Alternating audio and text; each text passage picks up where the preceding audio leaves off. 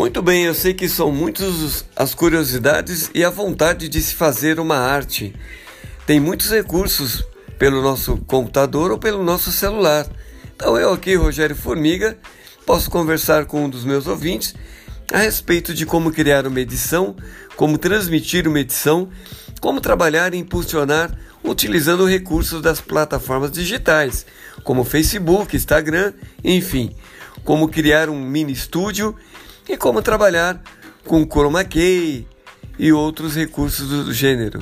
Estou aqui para juntos trabalharmos a comunicação e a informação e a troca de experiências. Não sou nenhum expert, mas estou aqui para ajudá-los.